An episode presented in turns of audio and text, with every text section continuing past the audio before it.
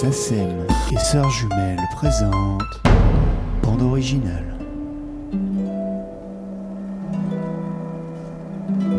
En 2004, Christophe Baratier réalise Les choristes.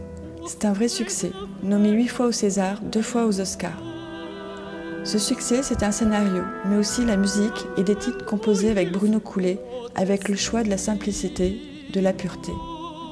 Dans cet entretien, Christophe Baratier souligne l'importance du compositeur comme troisième auteur, après le scénariste et le réalisateur.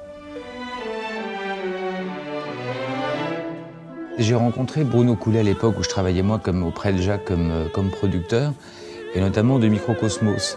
À l'époque, on s'est retrouvé avec un film où on savait fort bien que euh, euh, c'était un documentaire quasi, quasiment dénué de commentaires. Donc, par conséquent, plus que encore dans tout autre film, dans tout autre film, la musique tiendrait une importance évidemment capitale. Et euh, qui pouvait à l'époque relever cette gageure euh, de faire la musique d'un film d'une heure vingt sur les insectes? Alors déjà, le, film lui-même était une gageure, c'était pas un documentaire classique puisqu'il n'y avait pas de commentaires. Et donc, euh, je, crois que c'est la monteuse Marie-Joseph Yoyotte qui nous a indiqué qu'elle avait récemment travaillé avec un Bruno qui avait déjà fait sans doute quelques films, mais qui n'était pas encore le Bruno Coulet qu'on qu connaissait depuis les années 2000, qui avait encore une notoriété plutôt en film d'auteur, mais qui, de, qui, venait quand même, je me rappelle très bien, il avait fait une musique très très jolie pour une série télévisée euh, de, José Dayan qui s'appelait La rivière Espérance. Et euh, on avait rencontré Bruno. Alors les, débuts n'ont pas été euh, terribles pour une simple raison, c'est que il faut, en 80, je crois qu'on est en 95. Il me semble, à l'époque, Microcosmos et Galaté, enfin Galaté, la société Jacques Perrin, passait une période financière extrêmement difficile. Et Bruno était à l'époque euh, représenté par Armédia. Euh, et évidemment, euh, avait demandé des tarifs qui, tout étant parfaitement légitime, étaient, étaient très chers pour la production qu'était à l'époque Microcosmos. Et donc financièrement, les discussions ont un peu achoppé. Et je me souviens que Bruno était euh, venu au bureau euh, de façon extrêmement euh, sympathique en disant que de toute façon, la question financière était presque secondaire pour lui. Ce qui lui importait, c'est de faire le film, etc. etc. Et, je dois dire aussi que les, réalisateurs du film, Claude Nurizani et Marie Perrenou, au départ, avaient proposé d'autres musiciens, alors là, pour le coup, extrêmement confidentiels, euh, très contemporains et qui n'avaient pas du tout l'habitude de la musique de film, donc se voyaient un peu, entre guillemets, imposer un compositeur qu'ils ont maintenant adopté. Mais à l'époque, c'est vrai que quand on, on, choisit un collaborateur aussi essentiel qu'est un compositeur de musique de film, quand on ne connaît pas, il faut un temps d'approche. Eh bien, euh, quand on entend les voilà, tout de suite, j'ai compris qu'on était vraiment sur, qu'on avait fait un très très bon choix. Et la musique de Microcosmos a pleinement contribué à ce film qui, entre autres, a aussi, je crois, euh, en sortie en 96, a ouvert la voie à beaucoup de documentaires aujourd'hui.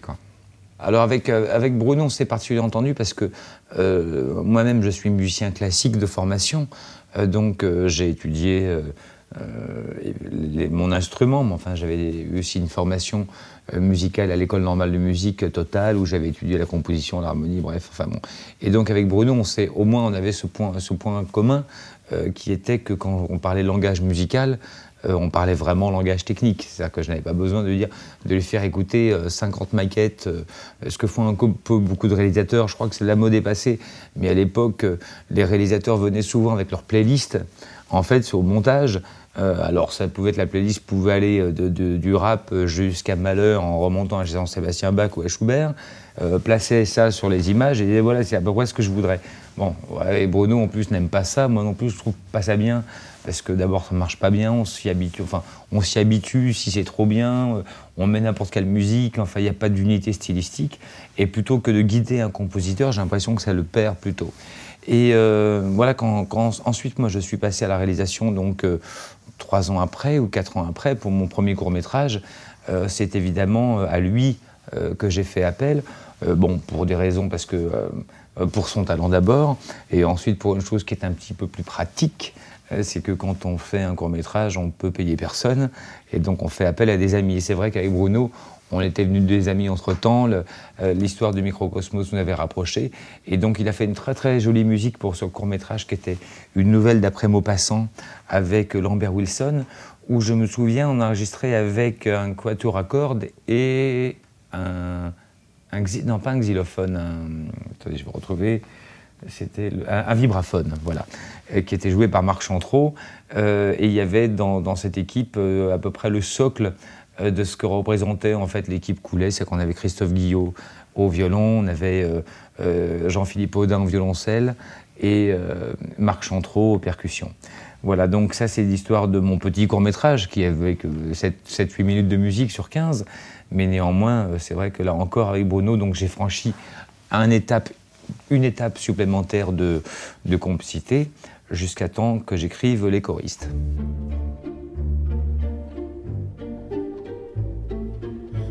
Sur ton chemin, gamins oubliés, égarés, donne-leur la main pour les mener vers d'autres lendemains.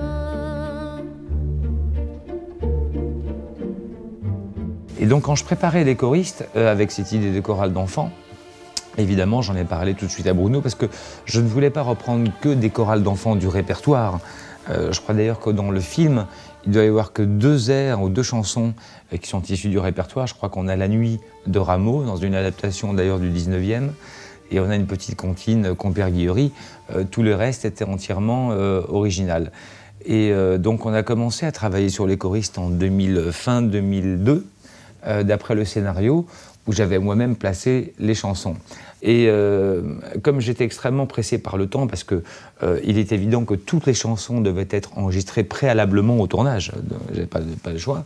Euh, et bien écoutez, au mois d'avril, euh, ça m'est venu comme ça, je me souviens, avec euh, mon petit logiciel de composition. Au final, j'ai composé un petit morceau qui s'appelait Cerf-Volant, qui faisait.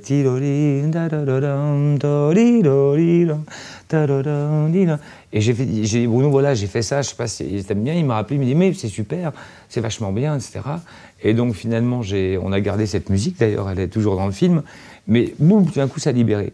Et le fait qu'il y ait un morceau qui marche, euh, m'a moi libéré parce que je me suis dit peut-être si jamais il me laisse tomber, peut-être que je peux faire un deuxième.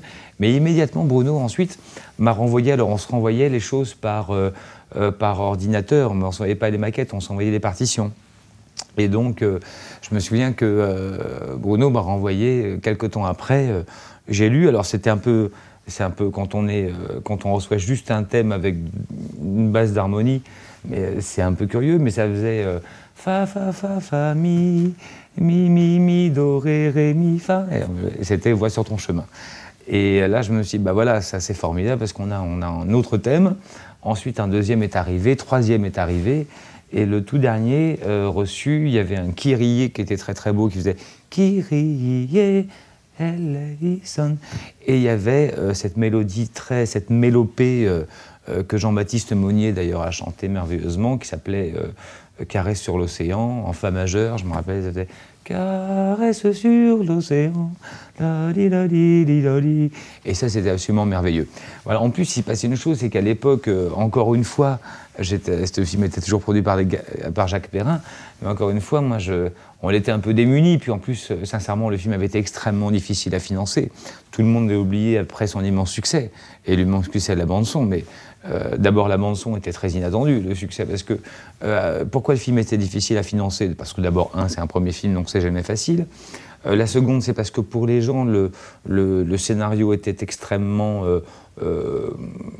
vieillot, et surtout, les gens pensaient que la chorale d'enfants était quelque chose qui était totalement oublié, désuet, ringard, voilà.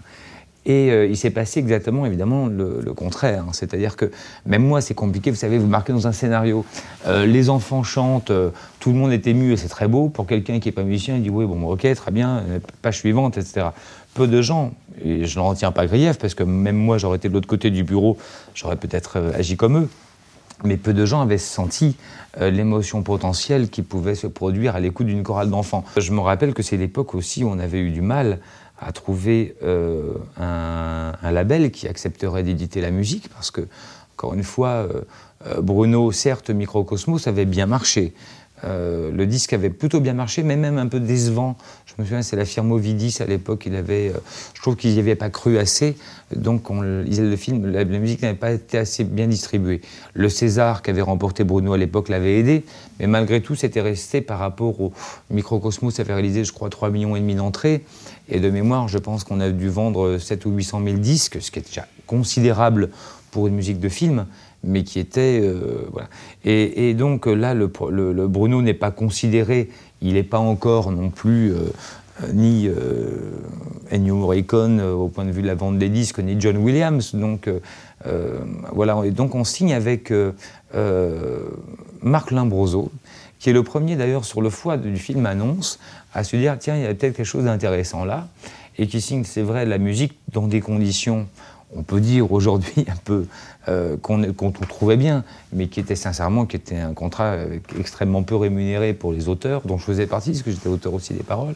Mais à l'époque, personne n'en voulait, donc on trouve au moins, on se dit au moins, au minimum, il y aura un disque les choristes dans les bacs. Et donc à l'époque, euh, ce, qui, ce, qui, a découlé des choristes, c'est que d'une part, évidemment, ce que j'avais euh, prévu en rêve, qui était un argument de vente, mais qui s'est réalisé, c'est que tout d'un coup, les chorales d'enfants ont fleuri un peu partout, euh, ce qui a totalement déringardisé euh, la chorale d'enfants.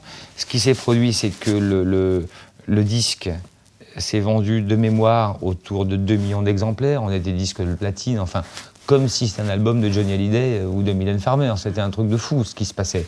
C'est que tout à coup, le disque a fait, bon, voilà, fait des chiffres monstrueux. Les chorales se sont répandues partout en France. Euh, toutes ces chorales prenaient dans leur répertoire immédiat toutes les chansons des choristes. Et quand je dis ça, c'est pas en France. C'est je l'ai vécu au Mexique, je l'ai vécu aux États-Unis, je l'ai vécu à Cuba, je l'ai vécu au Japon, en Chine. Voilà, et ce qui se passait, c'est que euh, à chaque euh, avant-première à l'étranger, le distributeur me disait Vous allez voir, on fait une grosse avant-première, mais avant, il y a une surprise. La première fois, je ne savais pas très bien ce que c'était. Et euh, en fait, la surprise, c'est qu'à chaque fois, juste avant, je voyais débouler sur scène le chœur d'enfant local, qui, que ce soit en chinois, en espagnol, je l'ai vu en taïwanais, euh, en arabe, euh, trois chansons des choristes. Bon, et à chaque fois, au bout de 35 fois, je l'ai habitué. Et la dernière fois, je crois que c'était à Cuba, on me dit a une surprise avant la projection. J'ai dit non, je crois que c'est. Ah ce qui était drôle, c'est de voir Bruno se, parachuter. Bruno, le, si sobre, si, euh, si intérieur, si euh, on est allé au BAFTA ensemble, on a, on a, on a reçu des prix, on, s'est beaucoup promené à cette époque. Et c'est vrai que, là, pour le coup, ni Jacques Perrin, ni euh, Bruno Coulet, ni moi-même ne pouvons nous attendre. Parfois, on s'attend à faire un film de qualité qui a une bonne audience. On se dit bon, on a fait pour ça. Mais un tel phénomène, et surtout un tel phénomène tourner autour de la musique, et la musique de Bruno en particulier, parce que c'est Voix sur ton chemin qui avait été euh, choisi par les gens pour être le tube du film, qui lui vaut évidemment un César, moins des choses à l'époque on pouvait dire, mais qui en plus l'a parajouté, oui, dans une dimension où euh, il devient un nom aux États-Unis, il devient un nom un peu partout dans le monde, une garantie qu'un compositeur est, nommé à l'Oscar, généralement il a des portes qui s'ouvrent. Et donc euh, notre aventure des choristes avec Bruno, c'est quelque chose qui restera évidemment toujours gravé.